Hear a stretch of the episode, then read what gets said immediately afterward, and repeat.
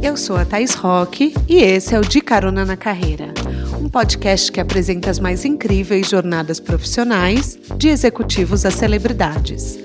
Juntos, nós vamos passear pelos caminhos percorridos por pessoas de sucesso e eu vou te mostrar que o impossível é só uma questão de ponto de vista. Vamos embora? Era uma vez duas irmãs que queriam usar a internet para criar um portfólio e acabaram se tornando duas das mais concorridas criadoras de conteúdo do momento. Hoje eu vou conversar com a Talita e com a Gabriela Zuckeran, sucesso com o perfil Two Lost Kids. O trabalho delas não se limita a fotos de look ou ao beabá de engajamento, já te digo logo de cara, caroneiro. A dupla investe em design, construção de narrativa, numa edição de primeiríssima qualidade, além de uma estética muito fresh que conversa com a geração Z de uma maneira eficiente que pouca gente consegue. Aliás, olha a lista de coisas que elas assinam na maioria dos vídeos dela. Pausa para dar aquela respirada porque é muita coisa. Roteiro, planejamento, maquiagem, figurino, cabelo, cenário, direção de arte, fotografia, edição, cor, design, finalização. Mas nem sempre foi assim. Por um momento, elas tentaram seguir o caminho tradicional. Uma pensou em fazer medicina e a outra engenharia. Para nossa alegria, elas desistiram e hoje entregam conteúdos para clientes como Melissa, Schultz, Samsung, Magalu, Salve, ASICS, Adidas, Doritos, entre outros grandes nomes. Com o objetivo de mudar o mercado com protagonismo asiático em publis, já assumiram inclusive o cargo de diretoras em um comercial do KFC em Hollywood. Apertem os cintos que a estrada das Two Lost Kids já começou.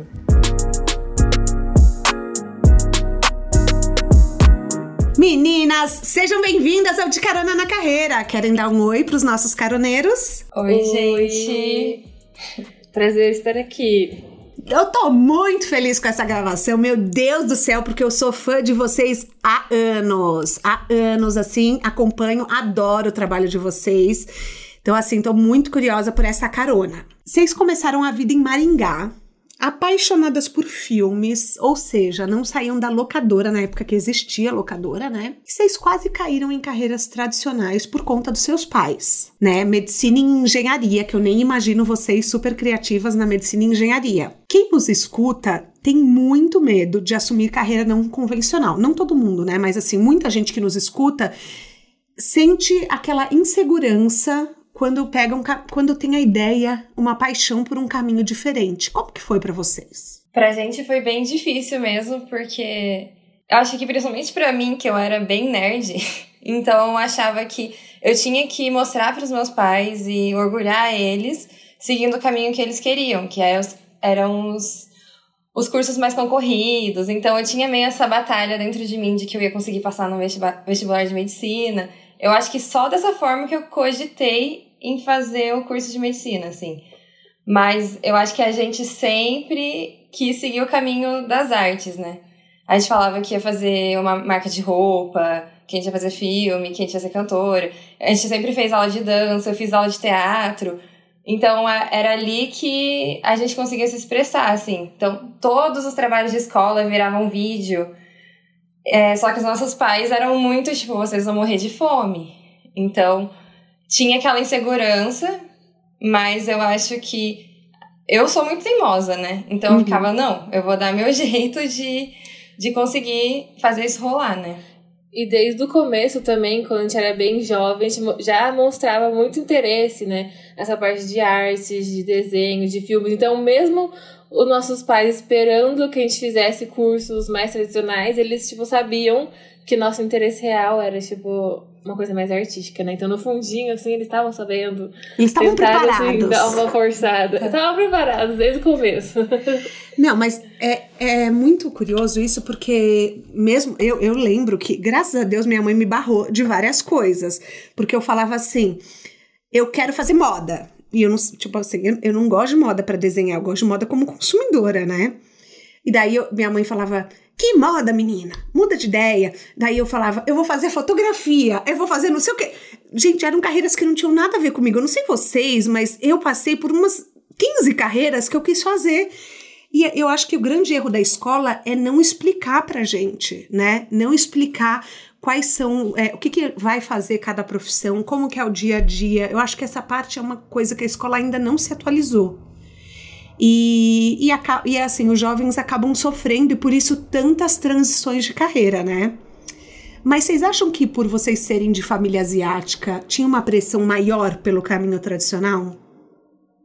Sim, meu pai só conhece medicina, engenharia e direito, sabe? Uhum. Até hoje ele não sabe o que a gente faz. E, e, eu acho que uma coisa que você falou que é importante, que é, os nossos pais teve um, uma, um papel importante em fazer a gente realmente pesquisar a fundo cada curso. Porque eu fiquei com medo, né? Tipo, ah, vou fazer cinema, vou morrer de fome mesmo. Aí eu me falava, você conhece algum cineasta? E eu, tipo, não conhecia mesmo. Então uhum. eu fui atrás de entender melhor como que eram essas profissões e como que eu poderia ganhar dinheiro com isso. Então eles abriram essa porta de a gente ficar não só sonhando, glamorizando, mas pesquisar mesmo o que, o que vem por trás de cada profissão. Então, querendo ou não, mesmo toda essa pressão, eles ajudaram a gente a ser mais pé no chão, assim. Uhum. Então, realmente, é, a gente também pensava em moda, até eu fui pesquisar e pensei, mas eu vou desenhar roupa? Não vou. Tipo, não fazia tanto sentido. Exato. Aí eu fiz publicidade, porque também publicidade dá mais dinheiro, só que também porque foi o único jeito de convencer meus pais de fazer alguma coisa que era perto do que eu queria, porque era o segundo curso mais concorrido na Federal aqui do Paraná. Ah, ent então você chegou e falou: olha, muita gente faz, eu tenho credenciais para provar, né? É. Era isso, não, olha, o segundo mais concorrido. Daí meu pai falou: ah, então tá bom, vamos ver. Hum. Mas com certeza, meu pai sendo japonês. é, a pressão é maior, assim. Você é a mais velha? Eu sou a mais velha. Ah, então você que teve que desbravar é. tudo. É, eu, tive, eu desbravei pra Gabriel. E ainda, no meu caso, eles já tinham menos esperança, porque eu ia muito mal na escola. Então eles já estavam assim, ai, se ela fizer faculdade já tá bom. É, então, tipo assim, é eles não, não, queriam que eu fosse vender merch na rua, literalmente, sabe? Mas Sim. o resto. Então a pressão maior era nela, que ela era é muito, tipo, estudiosa, ela lembrava muito das coisas da escola, eu era bem avoada, então, tipo eles já disseram, ai, tudo bem, Gabriela, vou dar uma pausa. Você, foi, você era tipo aquela comunidade da galera de humanas, né? Que, que tinha nas redes. Não lembro qual rede eu, social que tinha. Ajuda a galera de humanas. É, de humanas, total. era bem isso. E eu era de exatas. Ela, ela, ela, me ensinava matemática, porque eu era muito ruim em matemática. A gente era bem oposto nessas coisas. Tipo, eu era horrível em matemática, ela era tipo crânio em matemática. E mesmo assim eu não conseguia aprender. Nem com ela eu aprendi direito.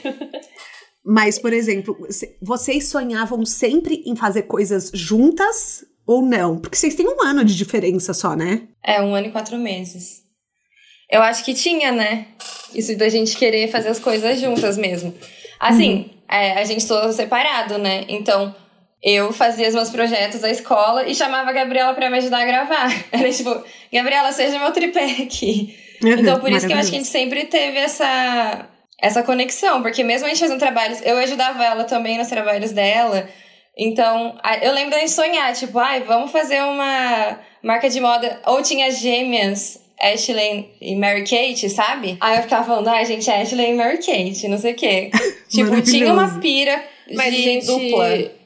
A gente fez tudo juntas também, esporte, né? Coisas fora da escola a gente fazia junto também, inglês, japonês, é, tirando judô e balé, que era diferente, opostos, mas a gente fazia muita coisa junto. Então, naturalmente, nossos interesses fora da escola já era junto, né?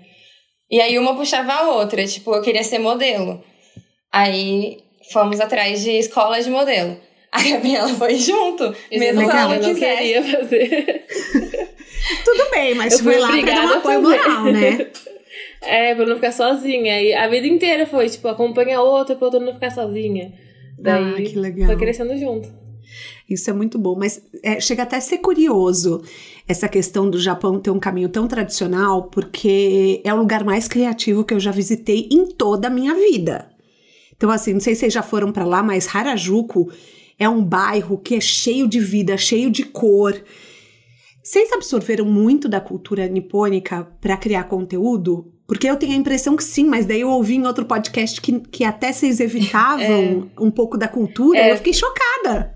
É, foi engraçada a nossa criação, porque a gente vem de Maringá, que é uma cidade bem cheia de japonês, né? Então uhum. a gente, quando era mais jovem, a gente ia evitar. Quase era um. Eu quero ser diferente de todo mundo. Então a gente evitava a cultura japonesa, porque a gente achava que era muito normal na nossa cidade, né? Uhum. Então a gente, crescendo, a gente não foi muito conectada com a cultura japonesa, mas na adolescência, quando a gente virou adulta, daí a gente tipo, se reconectou total, assim, com a cultura. Vocês falando é muito, é, assim, a arte de vocês expressa muita criatividade. E vocês, o, o comercial do Doritos Wasabi, inclusive, é em japonês. Então, vocês falam japonês? A gente fez aula de japonês por três anos, mas a gente não fala nada. Nossa, mas Porque ficou muito bom, gente. A gente era criança, né? Então, a gente esqueceu tudo. Não, mas o comercial mas... ficou. Nossa, ficou parecendo que vocês falam super, tá? Eu assisti e achei. Ou era dublado? Era dublado. Maravilhoso. Foi por isso. Não, uma amiga nossa de, do Japão que fez falando e a gente dublou em cima. Por isso que ah, parece. Que legal, ficou muito Foi bom. Foi tudo na gambiarra.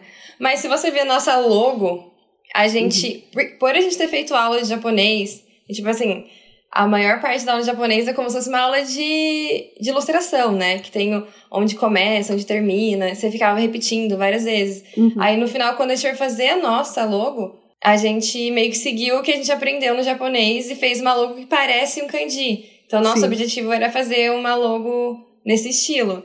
Então, assim, desde a logo, o Japão já tá ali interferindo, sabe, na nossa linguagem. Querendo ou não, a gente, sabendo ou não. É, não foi uma coisa pensada, eu acho. É. Mas estava enraizado na gente. É que a questão da nossa infância é que a gente não queria ser definida como as meninas japonesas. Acho que é por isso que a gente fugia um pouco da. Tipo assim, ah, as duas meninas japonesas da aula de dança que gosta de anime, que. Tipo, a gente não queria ser só lembrada por isso. Então acho que era por isso que a gente fugia um pouco da nossa infância. Mas quando a gente cresceu, daí a gente viu que, tipo, nada a ver, né? Era tudo uma coisa, tipo, uma pira social, assim. É que a gente era chamada, ah, as duas japas, a gente não tinha nome, a gente não tinha identidade, né? Então, Nossa, naturalmente, sim. a gente dá uma rejeitada, assim, na própria cultura. Porque uhum. a gente uhum. achava que não quero ser só lembrado por isso.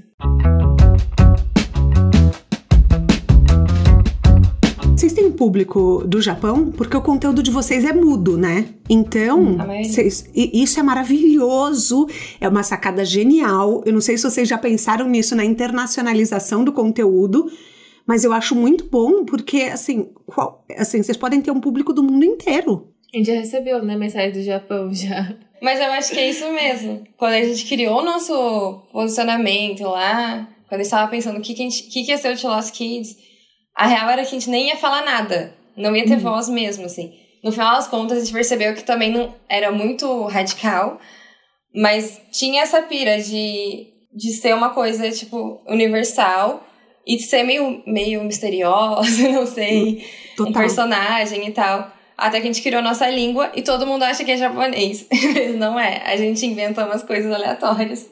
Ah, tem um vídeo que vocês estão com um cabelo bem volumoso, que vocês falam um idioma que não existe, né? Uhum. Também, é. Tem vários que a gente fala. Mas assim, é, vocês, mesmo sem verem protagonistas asiáticas, em frente às câmeras, né? Vocês decidiram assumir os papéis principais no vídeo, o que eu acho maravilhoso. E eu acho que, assim, foda. Foda porque vocês dão. É, vocês dão representatividade.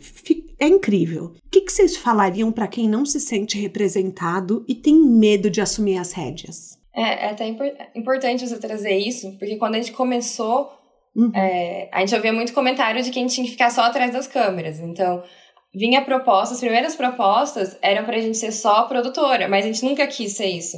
Uhum. A gente sempre quis ser protagonista também, por causa da representatividade, também porque a gente também queria criar uma, um personagem forte, né, para as pessoas identificarem. Eu acho que foi muito importante a gente, desde o começo, botar o pé e falar: não, a gente que vai aparecer no nosso conteúdo.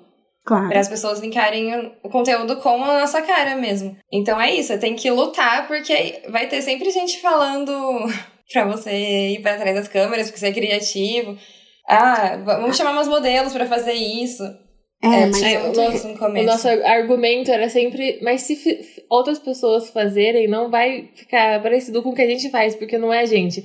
Tipo, a gente falava, mas você vai colocar duas modelos magérrimas, loiras, mudas, vai ficar tipo, tá, não vai fazer muito sentido. A gente faz e fica aparecendo com a gente porque é a gente que tá fazendo. Então a gente tinha que ficar falando, repetindo isso pros clientes, olha, não vai dar o mesmo efeito. Se você quer, a gente queria uma outra tipo de linguagem, não usar a nossa linguagem para outras pessoas. É, mas é, é, é engraçado isso, né? Porque tanto se fala sobre inclusão, mas as pessoas ainda te dão uns toques totalmente fora da caixa. Por exemplo, eu, eu, eu falo aqui no podcast direto sobre peso, sobre autoaceitação. Eu uso um tamanho 46. E as, muitas vezes as pessoas chegam para mim e falam assim: Nossa, como seu rosto é lindo. Quase que eu falo. O resto do meu corpo é feio, gente. Então, às vezes, as pessoas elas vão dando um direcionamento pra, gente é assim, ah, tá bom, por que, que eu vou botar duas modelos loiras mudas? Pelo amor de Deus, né? Uhum, é. uhum. As pessoas não percebem, mas acaba rolando esse tipo de comentário, né? É complicado. É que, é, é, como eu falei, a gente sempre passou por etapas. Acho que primeiro foi nossos pais.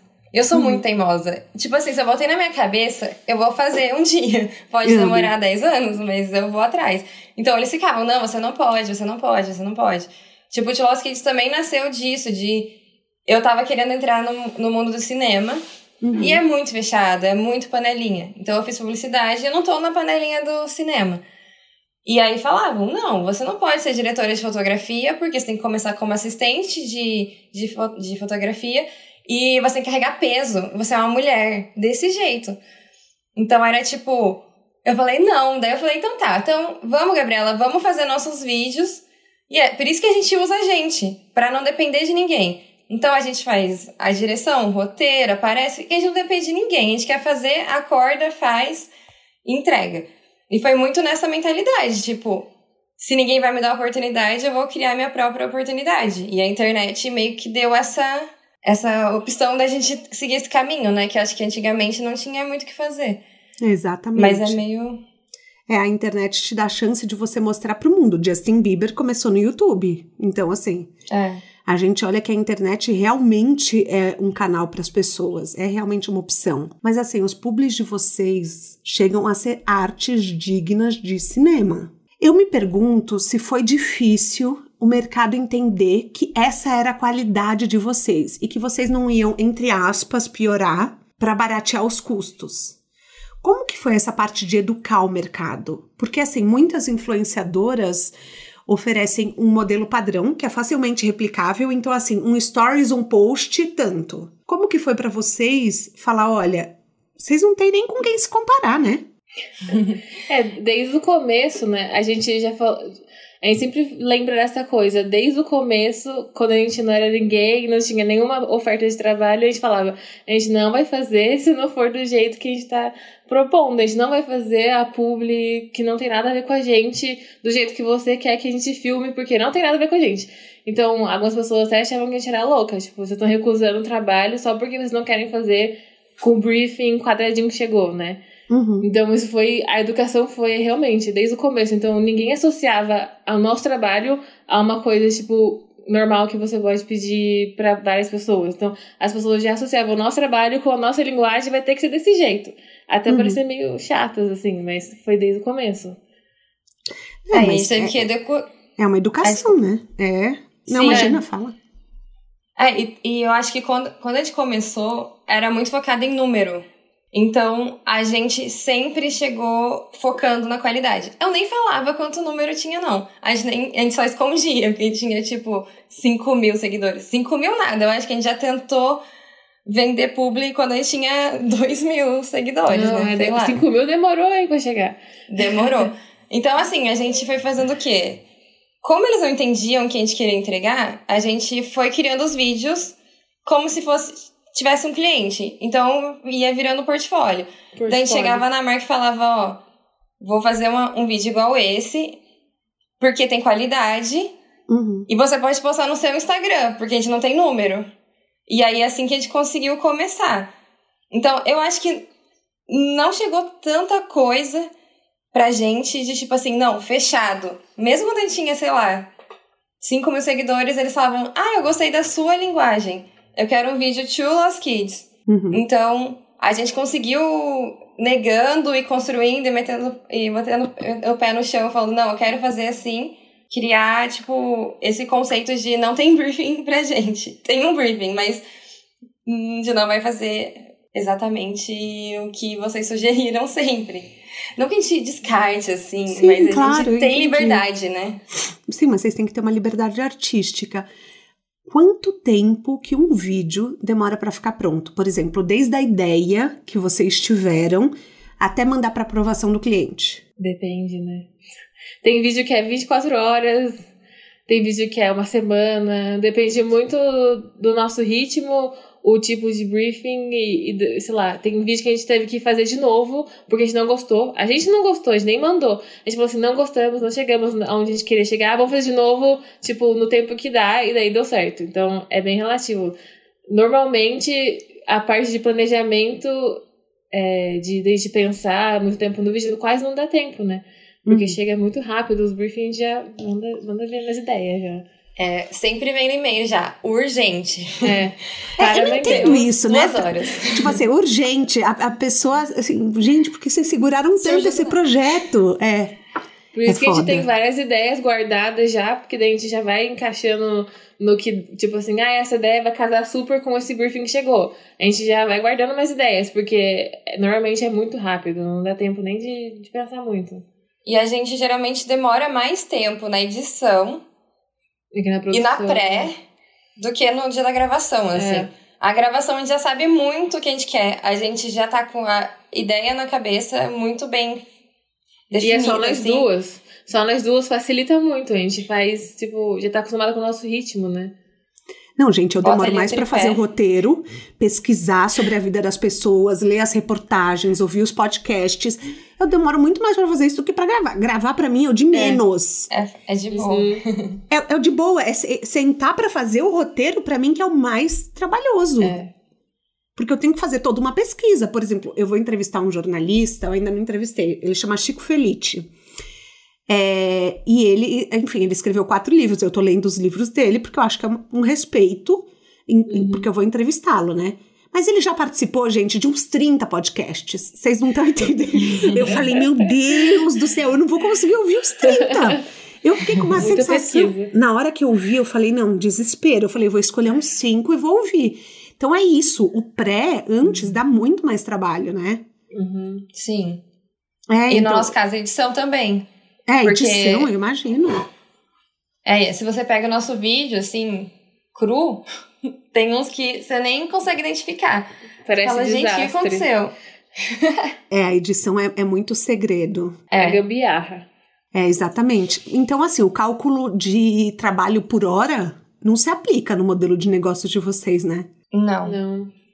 A gente, porque a gente não sabe quantas horas vai dar. Depende muito de cada trabalho. Então a gente sempre faz pelo, pelo projeto mesmo e a complexidade do projeto, né? Uhum. Para quem quer pensar, criar mais fora da caixa, que dicas vocês dariam? Já vou anotar, já vou anotar tudo, gente. Pode falar. Não, acho que você tem que confiar muito no, no seu trabalho, né? Acho que é a primeira coisa. Tipo, é, porque quando você tá fora da caixa, às vezes as pessoas não vão entender de primeira. A gente ficou um tempão ali postando e não dava em nada, porque o mercado não estava preparado pra gente ainda. É, já, já espere que o retorno vai ser mais lento, assim. Sim. E vai, tipo, não desistir do, por causa do retorno. Tipo, ai, ah, ninguém tá vendo, ninguém tá gostando. Não, é porque o seu conteúdo sendo meio fora da caixa vai demorar pra você chegar no seu público certo. Mas existe esse público. Ele tá lá esperando só você chegar. Sim, é, tá, a gente sempre ficava pensando que. Né? Isso. Porque a gente ficava pensando, no começo, tipo em 2012, quando a gente começou, era a época das blogueiras. Então a gente podia ter feito exatamente o que elas faziam.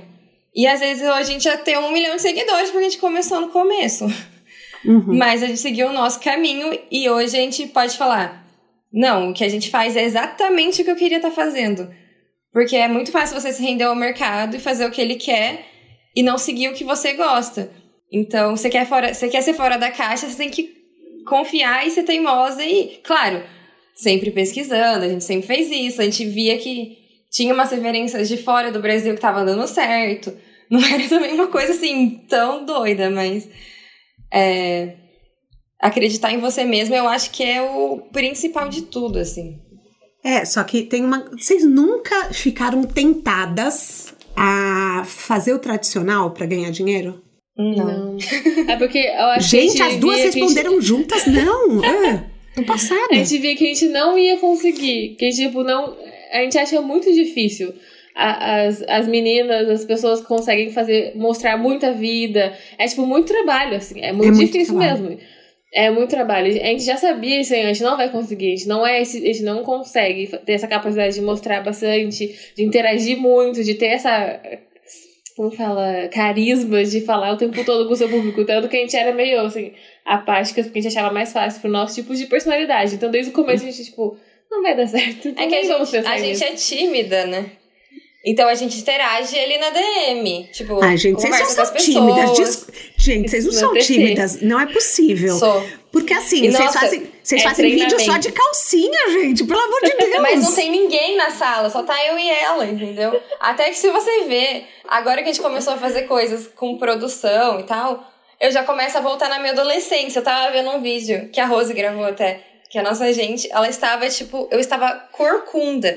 E eu lembrei da minha adolescência, porque eu era assim. porque eu era assim, né? Eu era super, muito tímida, eu não falava um A. Mas eu fazia teatro e dança. Então eu ia pro palco e me sentia muito confortável, eu amava aquilo. Então acho que isso foi transportado pro, pra internet, pro, pro vídeo, pra direção, pra atuação. Porque eu tinha fotolog, postava todos os dias, tinha lookbook.nu, é, que era, Nossa, de, era um site de... lookbook.nu, eu super me lembro. Eu tinha. Uhum. É, e eu queria ser famosa lá. postava meus lookinhos já. Então, assim, a internet é o lugar onde eu consigo me mostrar, mas eu era muito tímida. E a Gabriela é calma. Ela é, é de eu sou, boa. Eu sou menos Ela não é tímida. tímida. Eu sou, tipo, se eu tô quieta é porque eu não tô afim de falar mesmo, não é porque eu sou tímida. então a gente se completa bem. Mas vocês, assim, quase foram para um pezinho da moda, porque vocês começaram com o Dois Corpos, mesmo look, que eu particularmente amo, porque vocês mostram a, a, importância da diversidade de tamanhos nas marcas, né? Uhum. Porque, gente, a gente sabe, muitas marcas alegam ter tamanhos grandes, contratam modelos plus size e na hora H não entregam ou fazem cinco uhum. unidades de um tamanho, que por exemplo, 46. Rápido. É, que acaba uhum. rápido. Então, vocês acabaram saindo da moda. Hoje eu não vejo mais vocês como moda, apesar de vocês fazerem Melissa, Schutz, é, Adidas. É, co como que aconteceu essa transição? O, é, o Dois Corpos Mesmo Look era uma coisa que a gente conviveu desde criança, né? A gente sempre foi duas, duas irmãs de um ano de diferença, mas com corpos muito diferentes. Tipo, não tinha como. Desde criança. Então, quando a gente fez o, o quadro, fazia todo, todo sentido, porque a gente é muito parecida, mas nossos corpos são bem diferentes. Então, é uma coisa que veio quase natural. E a gente gosta muito desse lado da moda, né? Então, a gente queria muito fazer vários trabalhos com moda, tanto que a gente conseguiu durante esses anos. A gente não se define como só moda só viagem. Então a gente gosta de misturar tudo, né? Então eu acho que, tipo assim, daqui a alguns meses a gente pode estar fazendo um trabalho muito moda e daqui a alguns meses a gente pode estar fazendo um trabalho só viagem. Uhum. A gente gosta de misturar os dois, né? Viagem com moda, criação de conteúdo. Ah, a Tata é, tem um namorado não... que mora em Londres, não tem? Tenho. Eu já stalkeei tudo, então eu já que sei que vocês fazem trilhas. viagens. É, que faz as trilhas. Gostei. Não, já. a gente começou querendo fazer vídeos de viagem com moda. Tá. Então, porque a gente, não, eu, a gente via que não existia vídeos de viagens. Que agora, hoje em dia, tem viagem com qualidade. Antes, lá em 2012, era uma loucura, né? As pessoas não sabiam gravar direito, não. E moda também tinha pouco lookbook. Era uhum. mais foto. Então, o começo ali, a nossa ideia era criar um negócio de viagem com moda é. e juntar tudo. O que aconteceu foi que a gente não viajou tanto. Então a gente foi seguindo outros caminhos, a gente foi pegando. trabalhar muito com, com, publicidade, com criatividade, com é, storytelling, né? Mas a moda acho que nunca saiu da nossa vida. Tanto que é isso, Adidas é moda, Chutes é moda, Melissa. E assim, nosso foco é cada vez mais ir pro mundo da moda e viagem, voltar pra origem. Uhum. Eu acho que e a parte da moda foi a parte que a gente sempre sofreu um pouco mais, porque a gente sempre achou que a gente não se encaixa nos padrões da moda. Então, desde o começo a gente achava, ah, essa marca nunca vai querer fazer com a gente, porque a gente não é padrão, então a gente não vai conseguir fechar o job. E realmente, no começo, a parte de, ah, vamos contratar modelos, era, eu acho que o discurso era esse, a gente não parecia, eles achavam que a gente não tinha cara da marca. Hoje a gente consegue, tem muitas marcas que querem a gente pela gente, por a gente ser asiática, por ter, a gente ter dois corpos diferentes, mas a gente ainda até hoje, a moda é um, um lugar onde a gente sofre pra conseguir até, tipo, marcas de high fashion. Porque uhum. a gente ainda acha, a gente não se encaixa nos padrões deles. A gente vê outras pessoas conseguindo seguir no mesmo caminho que a gente teve, só que a gente não consegue chegar lá ainda. Que a gente, na nossa opinião, acha que é por não se encaixar totalmente na indústria ainda. De padrão, de, de padrão, físico é. mesmo. Aqui no podcast eu pergunto muito sobre o tempo de retorno. Vocês falaram que no começo vocês ofereciam para as marcas a produção de conteúdo e muitos criadores falam da demora da estabilidade financeira através da internet. Como que foi para vocês? Quanto tempo demorou? Demorou muito também. Demorou tudo. Não só o retorno financeiro, financeiro. quanto as pessoas chegarem até a gente, né? Foi. Uhum. Porque às vezes as pessoas conseguem ficar grande rápido, né? De número, de gente vendo. Pra gente foi tudo, tipo, um dia de cada vez. Mas eu acho que demorou uns seis anos. É, por sei aí. lá. Sete anos.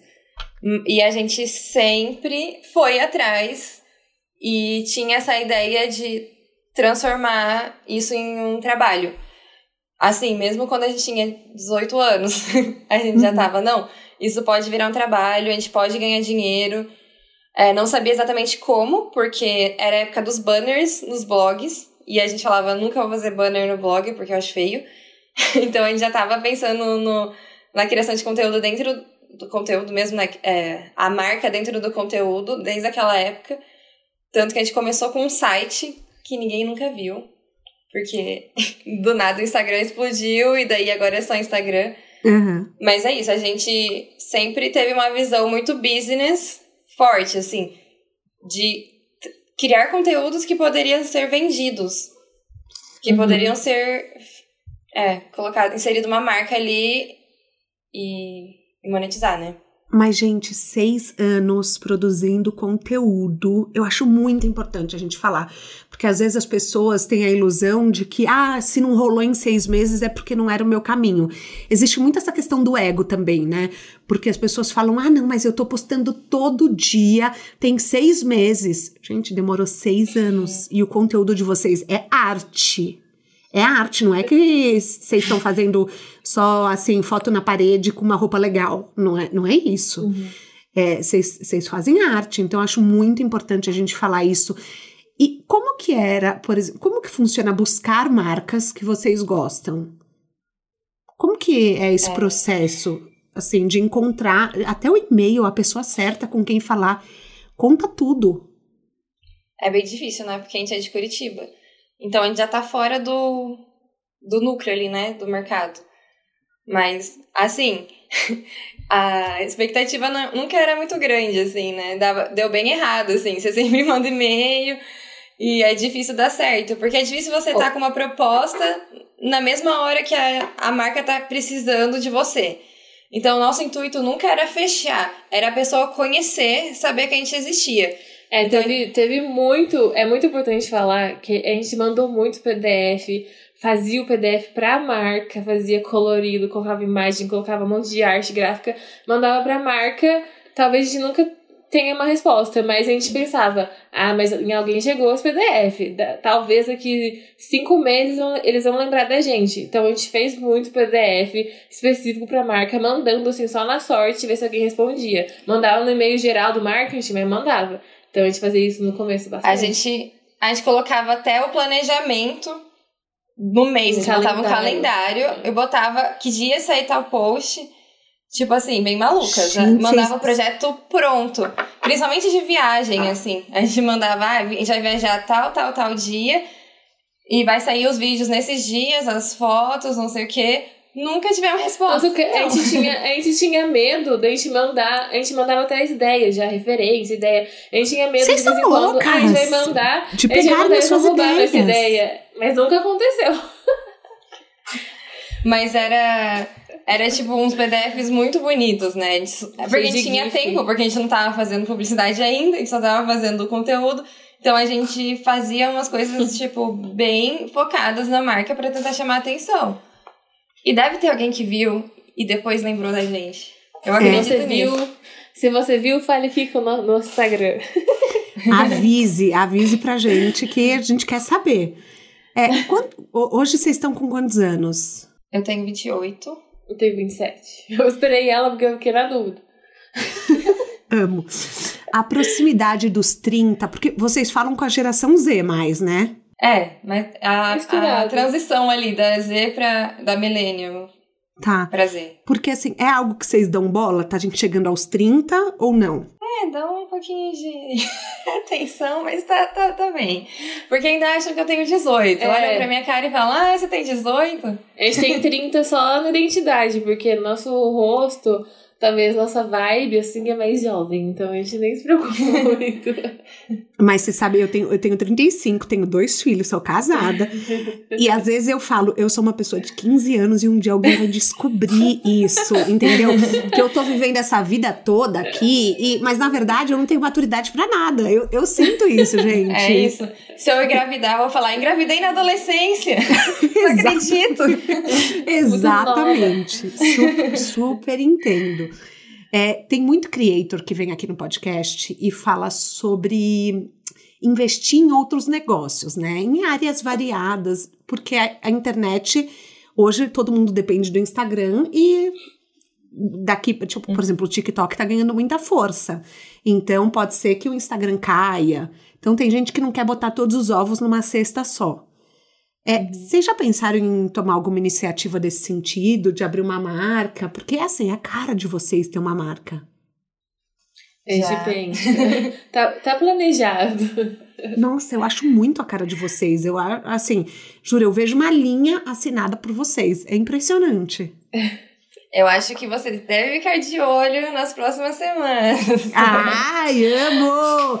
Spoiler. Então, spoiler pra todo mundo que, que gosta de Lost Kids. Eu amo. Então, vou comprar. Já deixa Tem- um dinheirinho ali no cartão. Mas tem que ter o meu tamanho, gente. É, Vai ter, vai exatamente, a gente vai querer ter vários tamanhos. Porque o Ah, meu tamanho já é maior que o seu, 48. Então tem que pelo menos o mínimo ali é 48. É, então, por, é, não, mas eu falo isso porque outro dia uma amiga minha me mandou, ah, eu vou abrir uma marca. Eu falei, vai ter tamanho grande? Porque se não tiver, as pessoas vão boicotar. Eu já aviso. Exato. Eu já é, é, por- Porque verdade. assim, as pessoas têm que saber que hoje em dia é, é importante que as marcas tenham vários tamanhos, né? É, O pessoal Uhum. olha feio, né? Não sei pelo menos o- o, Uhum. seu público. Mas assim, eu vejo outro dia, eu, eu vi uma. a- eu entrevistei a Lu Ferreira, chata de galocha, e ela lançou uma marca de ginástica e ela falou que ela teve muitas críticas porque ela lançou uma grade tradicional. E ela falou: foi um Uhum. erro da minha parte. Então, Uhum. eu acho importante quando a gente reconhece esses erros e, e também fica o toque para quem quem tá abrindo novos negócios, né? Hoje quer isso é essencial. Principalmente É, a é. gente, né? Que a gente fala sobre isso. Não, não ia ter coerência nenhuma lançar alguma coisa É, que não tem hoje, grade. Hoje, hoje mesmo eu vejo muita marca brasileira que eu gosto, pequena. Aí eu vou entrar no site e já tô assim, minha cabeça já tá pensando, meu, não vai ter tamanho. Tô, tô vendo que não vai ter tamanho. Eu entro lá, o tamanho maior é G. Ou quando tem uma outra GG, daí eu fico, meu, é, é frustrante. Não aguento mais ver um monte de coisa que eu gosto e não ter meu tamanho. Então, com certeza, a gente faria uma grade maior, muito maior, pensando, tipo, todas as meninas frustradas como eu, que não acham roupas brasileiras pequenas que têm o meu tamanho também. Quando a gente fala dessa questão de procurar as marcas ainda nesse tema, porque esse tema eu acho muito importante para quem tá ouvindo, para quem tá começando. É, é, assim, você já aconteceu de eu, porque eu vi que vocês fizeram uma marca de Londres, inclusive, que foi assim, pedindo, né? Foi. Foi na cara de pau. Eu sou Amo. bem cara. Eu sou tímida. Mas quando eu tenho um objetivo, Você é teimosa, você falou que você é eu teimosa, vou é lá, verdade. vou encher o saco. Não, eu vou trabalhar com a Lazy. A Lazy Off era um sonho. Porque a gente. Quando a gente começou, era uma super referência. Porque eles faziam muitos vídeos. Hoje em dia eles não fazem mais. Uhum. Mas eu até falei pra eles, meu, a gente. a gente era, tinha muita inspiração nos vídeos de vocês, agora a gente tá trabalhando com vocês. Eu não tenho nem palavras para isso. A gente até sofreu também, que eles falaram, vou mandar um e-mail. E o e-mail foi pra spam. Não chegava nunca. Não chegava nunca. Aí, no dia que eu descobri que tava no spam, eu quase fiz meu namorado ir lá na loja da Laser falar, falar, se humilhar e falar assim: não, elas querem muito, pelo amor de Deus. Porque eles não respondiam mais. Eu falei, meu Deus, a gente perdeu a oportunidade. Ele, não, eu vou, eu vou lá na, eu vou lá na loja.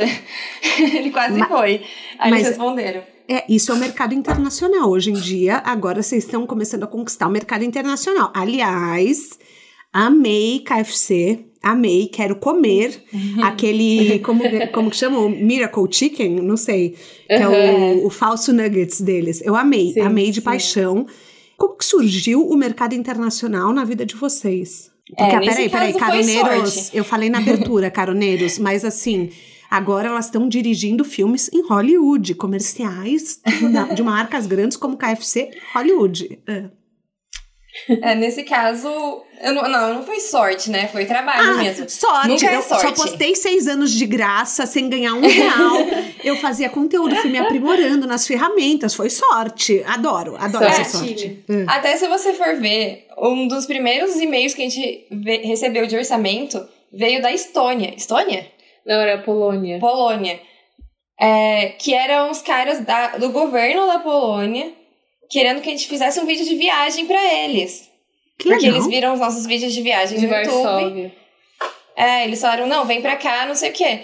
Só que eles achavam que a gente era europeia. Ou que a gente morava na Europa. E daí eu falei, não, a gente é brasileira. Deles, não, tá, tá de boa. Mas a gente, não, a gente mora no Brasil. E o tanto de gente falando que era, que era golpe. Que era impossível. Foi a primeira vez, isso em 2015, sei lá, é, 2016. Que daí a gente recebeu um orçamento no e-mail, assim, e quase morreu. Aí agora, esse do KFC foi uma produtora de Nova York que achou o nosso Instagram e ficou apaixonada, assim, o, o Mark ama a gente, que é o, moço da, da produtora. E ele fica, meu, vocês fazem tudo sozinhos, não sei o quê, eu vou trazer vocês pra cá. Só que ele entrou em contato com a gente durante a pandemia. Então era até mais fácil. Era pra gente dirigir à distância. Uhum. Acabou que nenhum projeto deu certo, porque a gente não tem tempo. A gente não tinha tempo para dirigir. Até que apareceu esse pra gente ir pra Los Angeles. Daí a gente falou. Ah, não, agora a gente vai tanto Eu vou largar tudo e ir, né? E a gente descobriu um dia antes que a gente Eu... tava indo pra Los Angeles. Eu quero saber o que vocês tanto fazem, aonde vocês tanto estão, porque eu não consegui abarcar essa gravação de jeito nenhum. Gente, assim, se vocês não estão dirigindo comerciais, onde vocês estão? Porque, assim, é, é uma coisa louca. Outro dia eu vi vocês estavam num voo com a orelha da Minnie na Disney, aí depois no outro dia vocês estavam na praia, na Bahia, eu não entendo nada. Aonde vocês ficam? É confuso. É confuso, é confuso. Mas, é isso, mas foi muito legal dirigir lá e a vontade de trabalhar fora também sempre foi muito grande. Não, tipo, menosprezando o Brasil, porque a gente ama trabalhar aqui também. Mas é muito legal também ter essa quase validação né, internacional de que o nosso conteúdo realmente pode atingir pessoas ao redor do mundo. E, assim, é, muito, é muito legal. E é, é muito doido que a agência que a gente trabalhou junto lá em Los Angeles pela KFC, uma agência bem grande nos Estados Unidos, e eles entendem nosso conteúdo. É em português, a legenda tá em português, é do Brasil, mas eles entendem tudo. Eles, ah, gente, eu gostei muito daquele vídeo, tal, tal, tal, porque a gente tem uma linguagem, a gente falando pouco, assim, a gente tem uma linguagem, tipo, meio universal, porque, tipo, a gente se expressa de outras maneiras, visualmente. Então a gente achava muito legal, a gente falava, mas você entendeu o que a gente tava querendo falar? Você entendeu? Tava escrito em português. Ai, eu entendi tudo, eu amei. Então a gente ficou muito, tipo, não acredito. Que legal. Mas assim, como que foi? Porque eu eu tinha entendido que o sonho de vocês era ser diretora. É, é, como que foi estar tá por trás das câmeras e não pela frente? Ah, eu acho que foi uma experiência bem importante também, porque é muito diferente a gente se dirigir e dirigir outra pessoa. Ainda mais uhum. que ela era famosa, fiquei nervosa, entendeu? Sim, imagina. Inglês, aquela coisa muito louca, mas foi muito bom, assim, porque é, é isso, a gente quer dirigir um dia e e fazer cinema. A gente pode aparecer um pouquinho? Pode, né? Existem os diretores que aparecem ali, tem o uma pontinha. O Allen aparece bastante, né? Tarantino. Ah, o Tarantino, é verdade. A, ó, a Thalita Rebouças, minha amiga escritora, ela já esteve aqui no podcast. A Thalita, todo filme, todo livro dela que vira filme, ela faz algum papel. Então, todo. Ah, é verdade, é assim. É verdade. É, é isso, gente. É, é uma coisa que. E que a assim, gente gosta vocês- dos dois lados. É, qual que vocês Sim. gostam mais? Então, o que acontece é que nesses conteúdos que a gente faz em casa, com a gente mesmo, a gente tem, tipo, 100% de controle de tudo. Uhum. Então é muito legal. Você, tipo, realmente conseguir fazer tudo, tudo, tudo, tudo. Quando você dirige, já é outra história. Mas eu Sim. também acho legal. Eu não sei, eu sou muito indecisa. Eu quero fazer É, eu tudo. acho que por, por enquanto não tem um que a gente goste mais, porque É. direção é bem novo, então é tudo meio uh, eufórico, mas é, é bem mais, assim, a gente achou bem mais difícil, mais complicado, envolve muito mais gente, então a gente fica mais tensa, mas é aquele frio na barriga bom, né? A gente gostou. Uhum. E direção é legal você ver as coisas sendo feitas por outras pessoas É. do jeito que você quer também. Sim. Porque é isso, a gente é muito desconfiada, né? Tipo, a gente sempre fez tudo, tudo sozinha, então, pra confiar outra pessoa pra fazer, é, também é um trabalho que a gente tá tendo agora, e é legal quando dá, tipo, super certo e, e sai até melhor do que você imaginava. Não, ficou, Então, eu acho que não tem um que você gosta mais. Eu li que vocês vão lançar um curso para ensinando Sim. tudo que vocês sabem para criadores de conteúdo. Quando vai ao ar? É a pergunta que a gente mais recebe no nosso Instagram. Abriu a caixinha de perguntas, vai ter lá. Só que a gente tá até com vergonha de responder, porque é isso, né? A gente demorou bastante. Mas é isso, a gente é Mas, só mas, duas. mas- mas já dando um spoiler, o curso tá demorando tanto, gente, porque tem muitas coisas dentro especiais, assim. A gente pensou numa ideia bem louca pra fazer o curso, né? Por isso que ele tá demorando, até pra depois de planejar tudo. Então, quando sair, que vai ser esse ano e vai ser, se Deus quiser, no primeiro semestre desse ano, vai ser tipo um curso diferente que vocês vão ver. Então, vai, vai valer a pena esperar. É, a gente tá pensando em lançar ali pra junho e julho. É. É bom a gente Gente. botar, falar aqui em algum lugar? Sim, que daí em a algum gente lugar. vai fazer. Exatamente. Agora, gente, vocês não sabem, os caroneiros são muito, são muito fiéis, eles ficam de olho. Outro dia eu fiz uma Ai, meu pergunta. Outro dia eu fiz uma pergunta assim. Eu faço para vários creators. Eu, eu vou deixar bem claro que eu faço para vários, para não entregar quem foi a influenciadora. Eu perguntei que tipo de publi você não faria. E a pessoa me respondeu. E daí a pessoa passou uns meses e fez o publi do que ela falou que não faria. Aí eu recebi na minha inbox, assim, é porque ela disse que não faria. Gente, como se eu fosse a polícia. Aí eu falei, eu falei, nossa, mas e o publi era a cara dela, da pessoa. É, então, então assim, os caroneiros vão ficar ligados, vão ficar ligados nesse curso. Mas assim, longe de mim não ter a mentalidade de abundância, porque eu acho que tem espaço para todo mundo. Mas não é um pouco um caminho para massificar o estilo de conteúdo de vocês que é tão único? Acho que Acho não. que não. Porque a gente não vai ensinar as pessoas a serem a gente, né? A gente quer ensinar elas a terem. A, a gente quer dar ferramentas para os outros criadores conseguirem atingir o que eles querem ter, e fazer a linguagem deles mesmo, criar o deles. Que esse negócio de copiar não tá legal. Aquelas.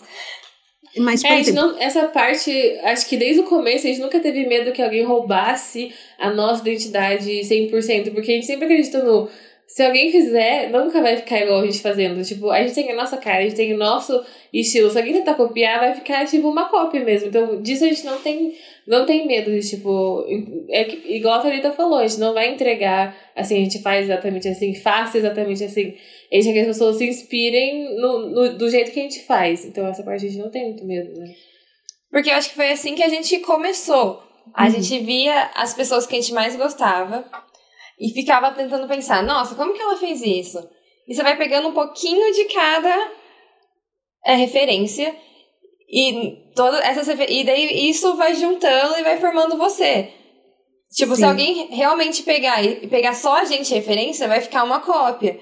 Então a nossa ideia não é tipo transformar várias pessoas em Lost Kids, né? A gente quer, trans- quer que as pessoas tenham as ferramentas e, e consigam pegar, sei lá, as gambiarras que a gente faz e, e os macetes que a gente aprendeu nesses, né, 10 anos de experiência experiência. É, porque a gente aprendeu muito sozinho, né? Uhum. Então, o, que, o nosso conhecimento não, não tem como você encontrar em curso, em faculdade, assim, sabe? É uma coisa muito própria, a gente criou o nosso próprio método de fazer as coisas. Então a gente quer trazer mais isso, sabe? Mas, por exemplo, eu, que sou uma pessoa que, assim, nunca abri um Photoshop, nunca abri um outro programa lá que você falou que não manjava, que eu ouvi em outro podcast. é, eu, que tra trabalho com podcast, não sou influencer. O curso uhum. de vocês é útil para mim ou é só para quem já tá no meio? Para quem já é do meio? Não, a gente quer fazer um curso que abrange a todos, assim. E depois a gente quer lançar um curso mais focado, mais avançado. Mais técnico. É. Tá. Então, esse primeiro curso é um curso que vai passar por tudo. Tipo, todas as fases. Desde, tipo, precificação, falar com o cliente, aí posicionamento, é, identidade visual, aí edição também, uhum. gravação. Então, a gente quer falar de tudo para você ter uma base de tudo isso e aí depois a gente quer lançar um curso focado em edição, por exemplo, que eu acho que as pessoas querem muito. Só que daí você já tem que ter uma base, né, para você ir para uma coisa mais avançada. Tá, entendi, super. Tô, tô, ansiosa, então, porque eu vou comprar, estarei lá, vou assistir, vou, vou tentar aprender, porque assim. Mas o que falta para mim é o mais importante, senso estético. Eu não tenho muito, tá, gente? Então, eu sou aquela pessoa que assim, eu vou até tentar fazer, mas não, não, não adianta rolar muito, assim, rolar muito, porque eu não sei muito bem. Eu vejo as roupas de vocês são tão diferentes, mas eu falo, funciona. Porque vocês têm o estilo, né? Vocês têm o senso estético, a arte. Tem coisas que nunca as pessoas vão conseguir copiar, né? Porque. É bem de cada um. Cada um né? é. É, é porque é da essência da pessoa, é da natureza da uhum. pessoa. A pessoa tem um olho bom, ela vai, faz e dá certo, né? É muito legal isso. Uhum. Você sabe que o conteúdo de vocês me lembra um pouco, não sei se vocês gostam ou odeiam, mas eu vou falar, me lembra um pouco a Melipolan. A gente já fez um vídeo da Melipolan, deve ser por isso. mas era uma referência muito forte na nossa adolescência, né? Nossa. Na verdade, quando a, gente, quando a gente viu a Melipolan, eu lembro que era tão rápido o francês, estava legendado, que eu era meio criança, não conseguia acompanhar, assim. A primeira vez que eu vi a Melipolan, não entendi tudo ainda não. Não entendi todas as referências. Então a gente viu, a gente era muito nova. Esse, é, o nosso negócio é, a gente via filme, sei lá, cult, a gente era muito nobre, a gente tinha tipo 12, 11 anos. Muita laranja mecânica, a gente via, não entendeu nada do contexto. Mas a, a, a referência estava na nossa cabeça, então a gente começou desde nova coletando muitas ideias loucas de filmes, principalmente de filmes, não tinha série muito na época. Então, esqueci a pergunta. Ah, da Amélie Poulain. Hoje em dia. Vocês ainda assistem mais? tanto. Vocês é. ainda assistem um filme por dia? Não, não dá tempo. não dá tempo e eu tenho menos paciência do que eu tinha quando eu era mais jovem. Eu assisti um filme chato de quatro horas, assim, sentada. Ah, hoje tem celular que fica mexendo o saco e ligando, então eu não consigo assistir um filme de quatro horas chata. Eu paro no meio e assisto em três, três é, semanas, que eu lembro. Uma coisa que a gente aprendeu é assistir também vários tipos de filme. De assistir filmes de animar, animação, filmes, tipo, até filme considerado, sei lá, um filme ruimzinho, a gente tá vendo, porque vai que tem alguma referência ali legal. A gente não é daquelas, tipo, ah, eu assisto só filme de uma certa categoria, sei lá. A gente gosta de ver tudo, tudo. A gente gosta de ver filme em geral, assim.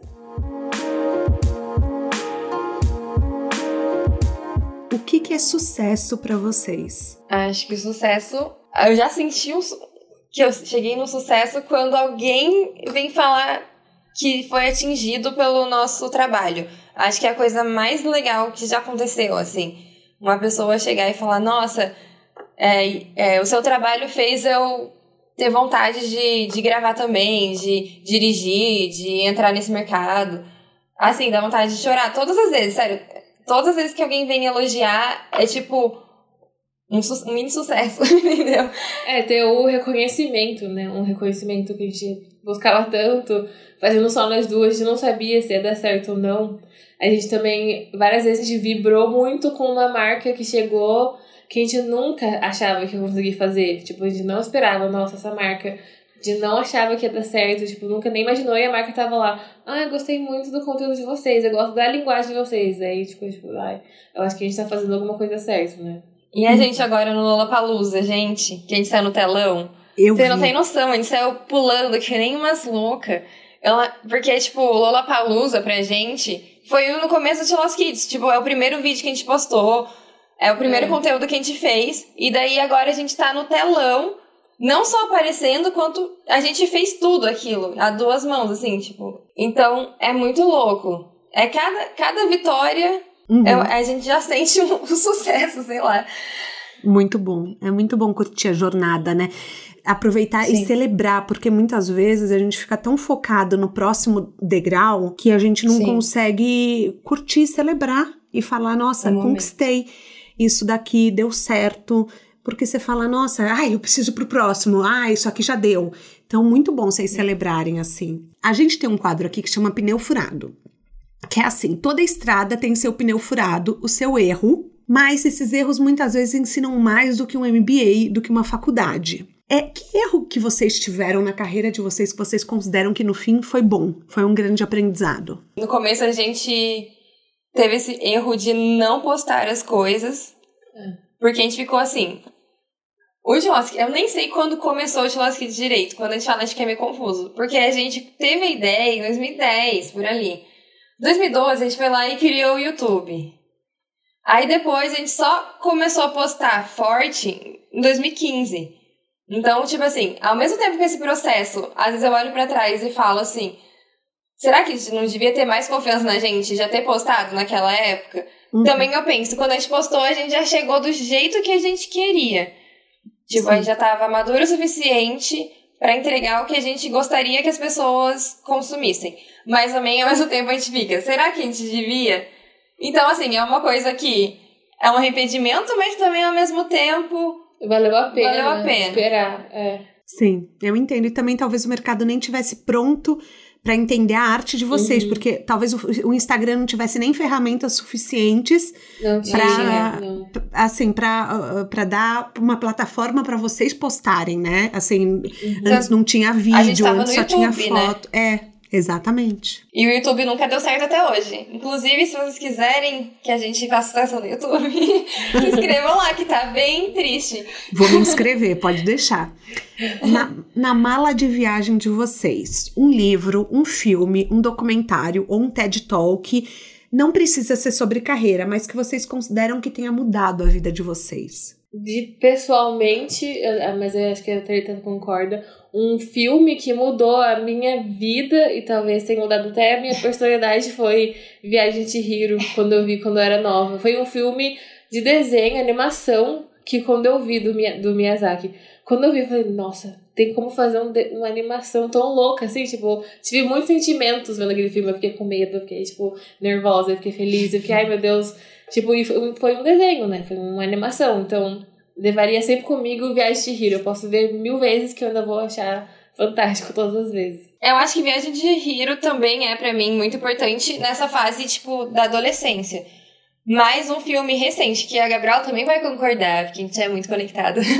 Mas que que a gente assistiu e deu impacto foi das Margaridas. Que a gente assistiu meio velho. Eu acho que era pra gente ter assistido é. na adolescência, mas passou por por cima, assim, batido, a gente não viu. E assim, foi muito, muito, muito inspirador. Porque é uma mulher e é um filme muito louco e parece um filme que a gente faria.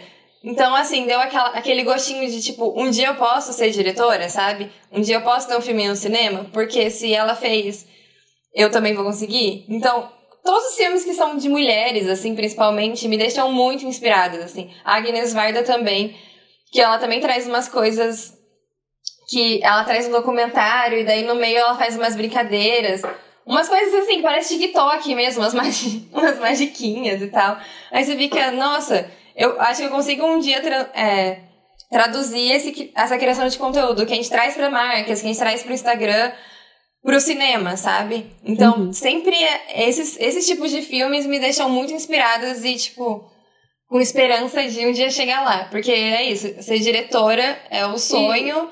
Mas eu acho que ainda tem um caminho pela frente pra gente conseguir e são entregar filmes, um filme bom. E são filmes experimentais, né? Que na época muita gente não entendeu e não Sim. gostou por ser um filme meio estranho, assim, considerado. Até hoje as pessoas, tem gente que não gosta. Então a gente gosta muito desse lado. É um filme experimental, um filme que ela tentou fazer uma coisa completamente dela. Então isso que a gente gosta muito, a gente se vê muito nisso. Ela tentou uma coisa nova ali, que é uma coisa que a gente vai querer fazer. Ah, eu vou colocar o link no descritivo do podcast para todo mundo assistir.